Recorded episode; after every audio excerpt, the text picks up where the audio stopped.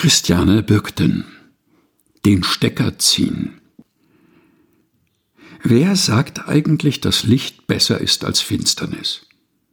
Klar, Buddha war erleuchtet. Schlaue Menschen bezeichnet man als helle. Und wer im Rampenlicht steht, der hat's irgendwie geschafft. Im Licht sein gilt als erstrebenswert. Die im Dunkeln sieht man nicht. Also ist doch klar, wo wir hinwollen.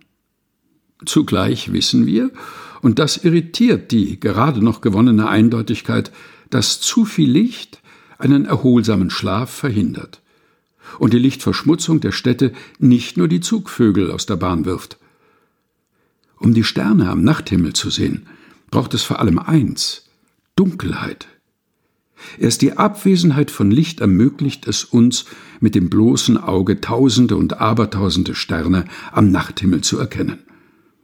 Über unseren modernen Städten sieht man nichts und erfährt sich nie als kleines Licht angesichts der Weiten des Weltraums. Deshalb Licht ist nicht besser als Finsternis. Auch wenn man in den ersten Zeilen der Bibel diesen Eindruck gewinnen mag, aber auch hier gilt alles zu seiner Zeit. Zu Beginn der Bibel bewertet Gott das Licht nicht höher als die Finsternis, er schafft lediglich die Unterscheidung, und die ist wichtig. Es ist der Einheitsbrei, der uns krank macht. Alles immer zu jeder Zeit. 24-7.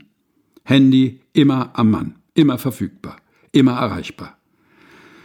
Manchmal ist einfach gut Stecker ziehen, Kippschalter aus. Dann sind auch die Standby-Geräte aus.